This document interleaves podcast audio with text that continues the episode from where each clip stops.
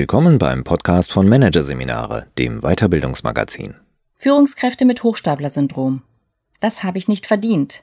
Von Anja Dilk. Sie leisten Überdurchschnittliches, halten sich aber für unterdurchschnittlich. Sie werden aufgrund guter Leistungen befördert, glauben jedoch ihren Aufstieg einem fürchterlichen Irrtum zu verdanken. Und immerzu sitzt ihnen die Angst im Nacken, aufzufliegen. Die Rede ist von Menschen mit dem sogenannten Hochstapler-Syndrom. Was nach einem exotischen Phänomen klingt, ist tatsächlich weit verbreitet, vor allem unter Führungskräften. Es ist Vormittag im Herbst 2016, als die Journalistin Sabine Magnet eine Entdeckung macht. Sie telefoniert mit einer Freundin, einer erfolgreichen Fotografin, die soeben eine großartige Fotoreportage in einem renommierten Magazin veröffentlicht hat.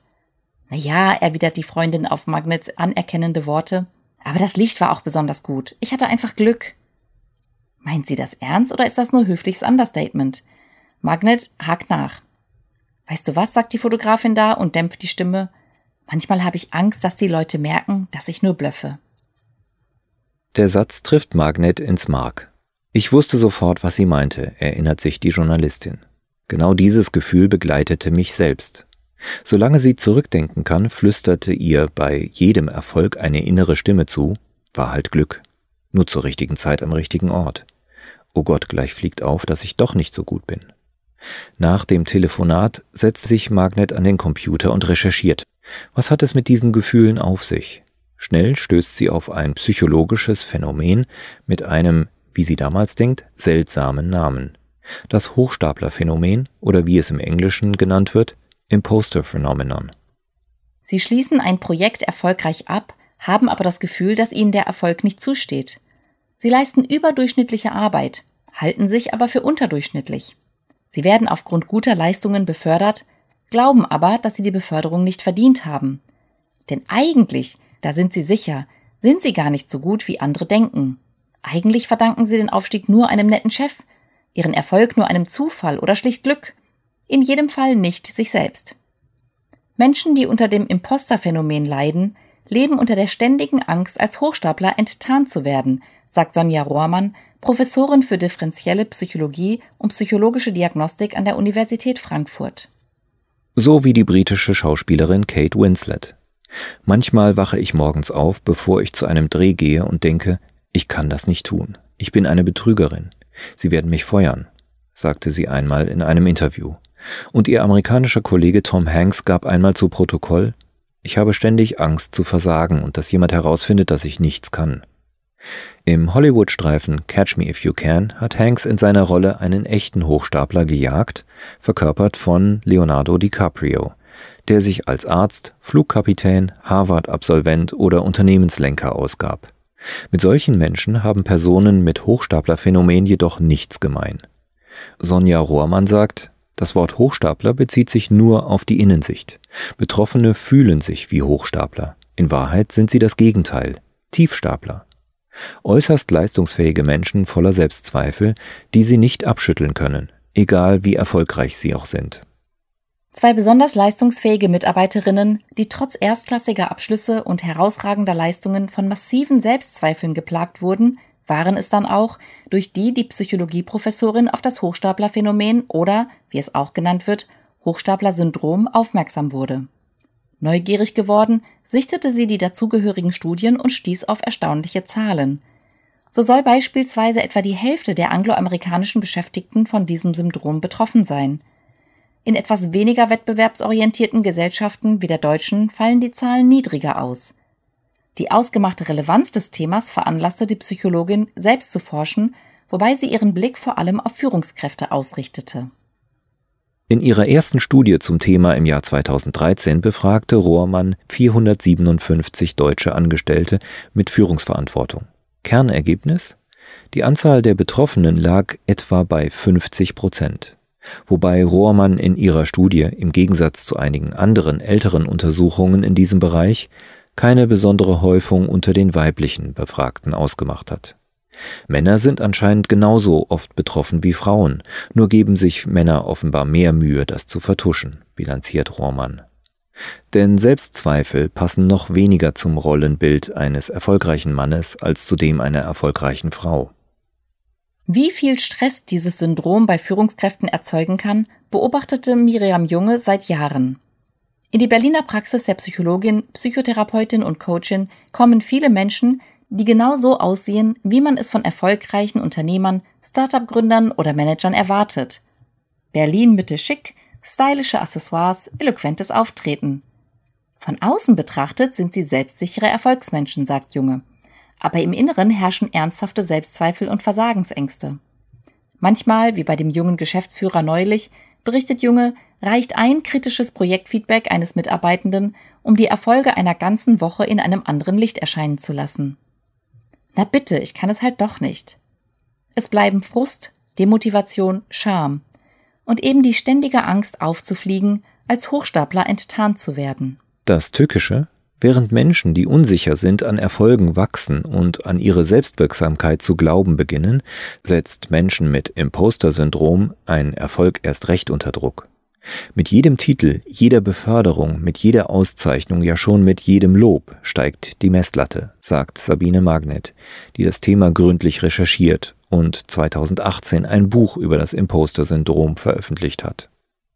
Erfolg bringt nur kurzfristige Erleichterung. Die Zweifel und Ängste stehen schon parat, um die Party zu crashen. Mehr verkaufen, noch erfolgreichere Projekte durchziehen, bessere Zahlen liefern und sich reinknien mit aller Kraft, damit keiner merkt, dass man nur schwindelt. Ein Teufelskreis entsteht, ein Eskalationslooping für Brainfuck-Profis, wie es Magnet nennt.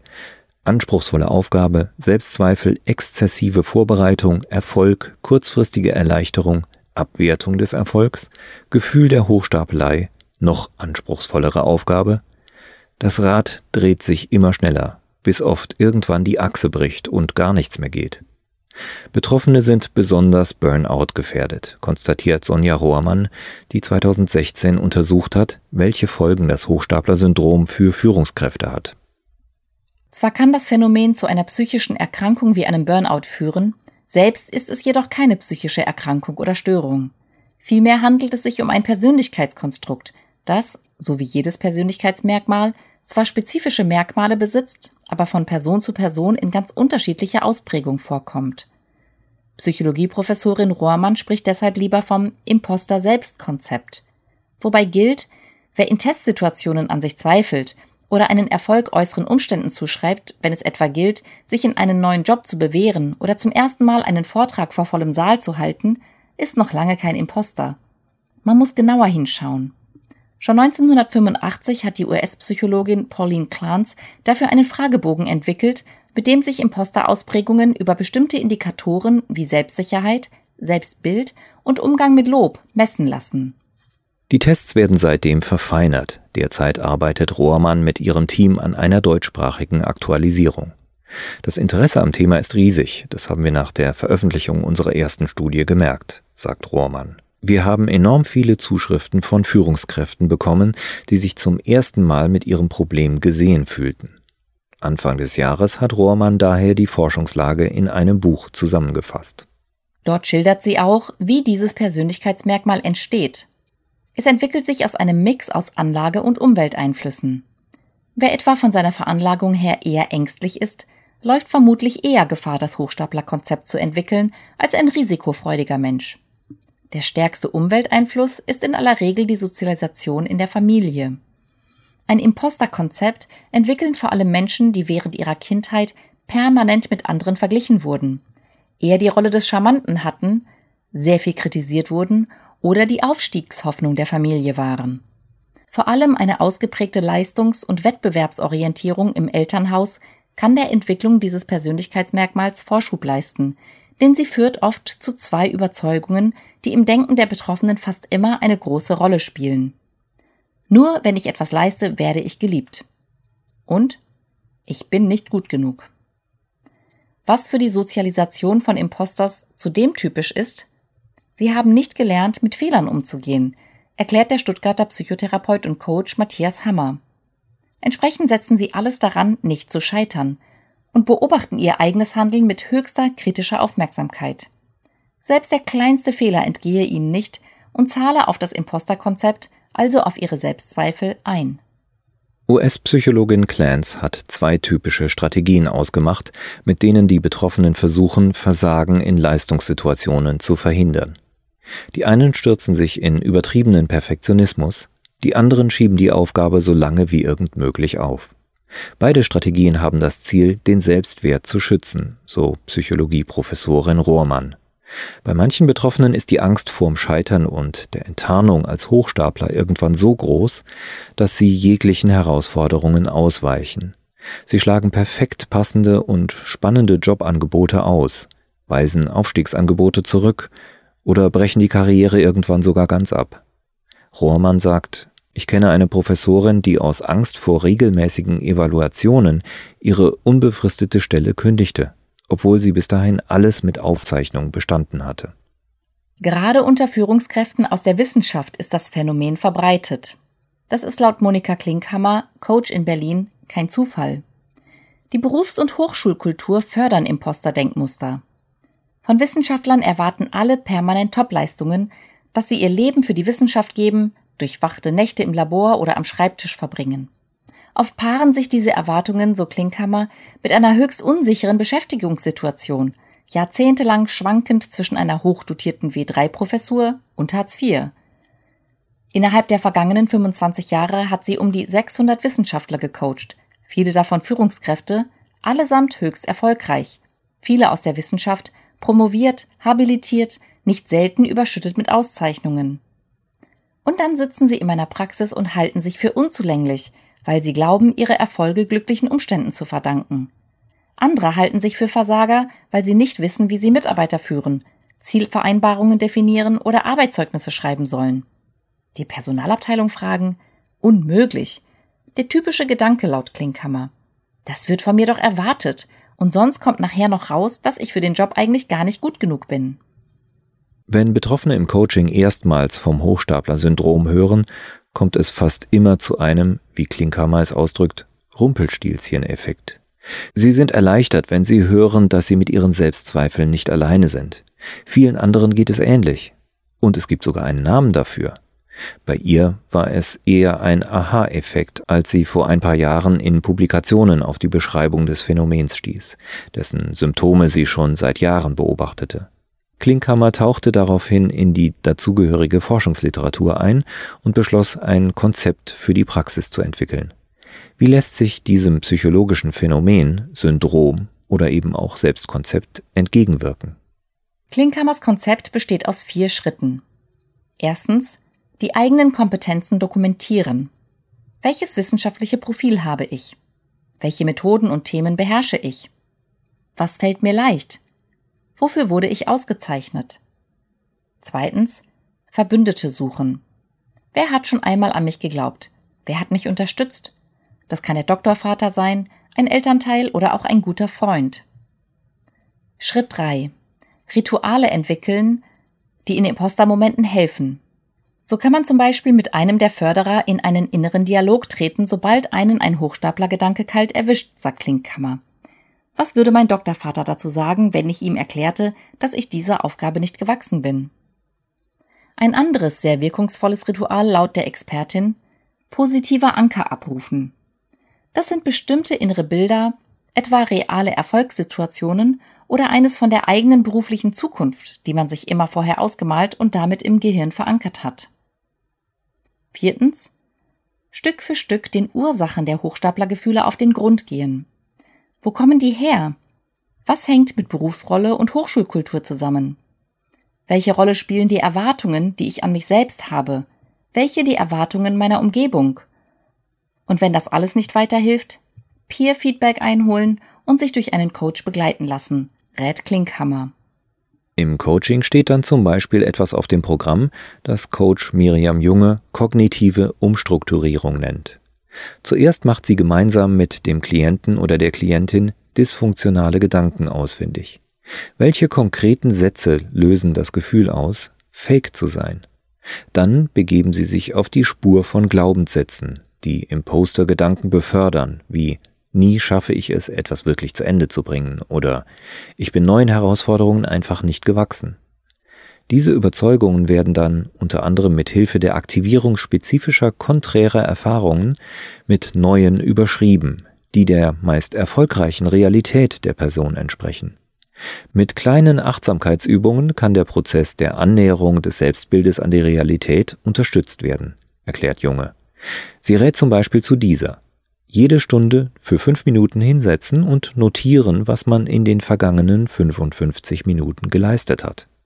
Eine knifflige Mail beantwortet, ein schwieriges Telefonat geführt, ein kompliziertes Protokoll gelesen und verstanden. Fakten suchen nennt das Psychologe Matthias Hammer. Er empfiehlt dafür die Erbsenübung. Morgens 15 Erbsen in die linke Hosentasche stecken und immer, wenn etwas im Laufe des Tages geschafft wurde oder gut gelungen ist, wandert eine Erbse hinüber in die rechte Tasche. Hammer sagt, so kommt man leicht Verzerrungen auf die Spur. Viele Erbsen in der rechten Hosentasche? Das kann nicht nur Glück sein. Darüber hinaus ist es wichtig, so Hammer, eine Kultur der Selbstfreundlichkeit zu entwickeln. Ich bin okay, auch wenn etwas schief geht. Hammer sagt, es geht darum, das Selbstbild langsam zu erweitern, über den eng leistungsbezogenen Bereich hinaus. Auch Unternehmen müssen etwas tun. Denn, darin sind sich Forscher wie Rohrmann und Praktiker wie Hammer einig, dass das Imposter-Selbstkonzept unter Beschäftigten im Allgemeinen und unter Führungskräften im Besonderen so verbreitet ist, hat auch strukturelle Ursachen. Vor allem dort, wo Selbstoptimierungszwang und Leistungsdruck herrschen, laufen die Mitarbeitenden Gefahr, sich in einer Spirale aus Selbstzweifeln und Versagensängsten zu verheddern.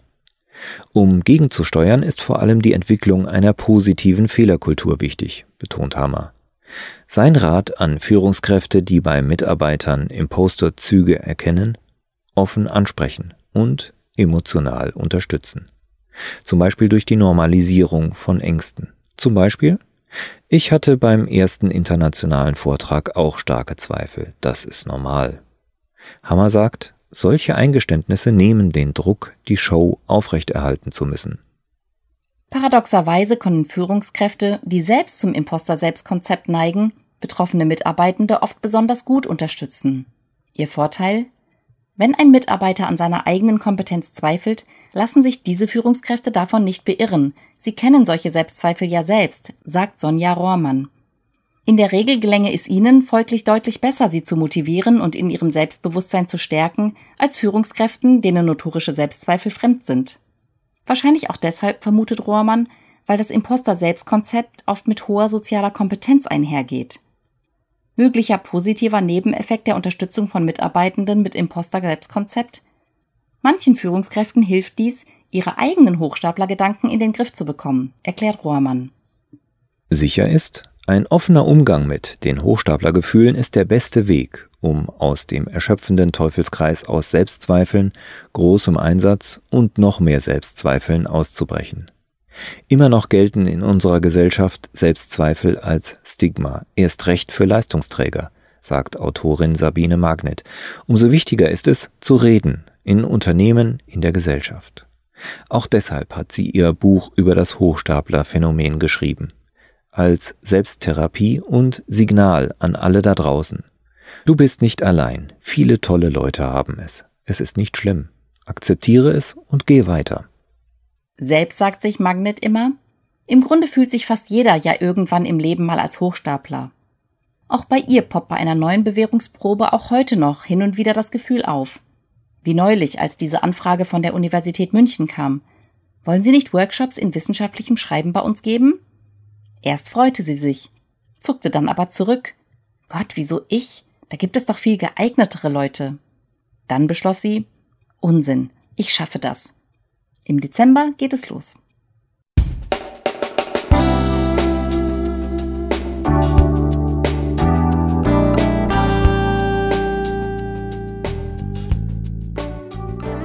Sie hörten den Artikel Führungskräfte mit Hochstapler-Syndrom. Das habe ich nicht verdient von Anja Dilk. Aus der Ausgabe Oktober 2019 von Managerseminare, produziert von Voiceletter. Weitere Podcasts aus der aktuellen Ausgabe behandeln die Themen Digitalisierung zum Mitreden, die Big Five der neuen Technologien und Unternehmenskommunikation 4.0, Corporate Influencing. Weitere interessante Inhalte finden Sie auf der Homepage unter managerseminare.de und im Newsblog unter managerseminare.de/blog.